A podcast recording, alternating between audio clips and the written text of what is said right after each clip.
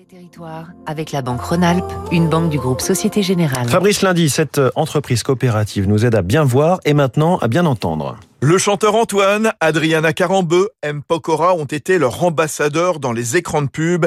Les opticiens Atoll. Atoll, l'association des techniciens en optique et lunetterie, c'est l'acronyme. Chaîne coopérative fondée en 70. Il y a aujourd'hui plus de 800 boutiques dans toute la France. Depuis presque 20 ans, Atoll s'est lancé dans une politique de relocalisation. Les deux tiers de ses ventes sont fabriquées en France. Sa plateforme logistique et industrielle est à Beaune, en Côte d'Or, dont la production va tripler pour répondre à l'agrandissement du réseau de distribution. Plein feu sur le durable, avec des montures biosourcées à 65% et recyclables, fabriquées dans l'Ain et le Jura, et accélération sur l'innovation. Atolzen pour détecter les chutes des personnes âgées, et des lunettes connectées L'Excellence, créées avec la start-up Abeille pour les enfants dyslexiques. Eric Plat, le PDG d'Atoll. Ça leur permet de mieux lire et de mieux comprendre surtout ce qu'ils lisent. L'Excellence est une lunette qui recrée un œil artificiel.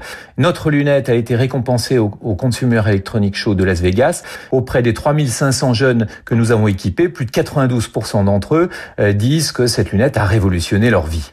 Ça, c'est Atoll, mon opticien. depuis cet automne, lancement de Atoll Audition, une nouvelle enseigne pour le bien-être auditif. Le potentiel est grand car un malentendant sur deux n'est pas équipé aujourd'hui, soit 2 millions de personnes virtuellement. L'objectif est d'ouvrir 200 enseignes d'ici 2025. C'était Territoire d'excellence sur Radio Classique.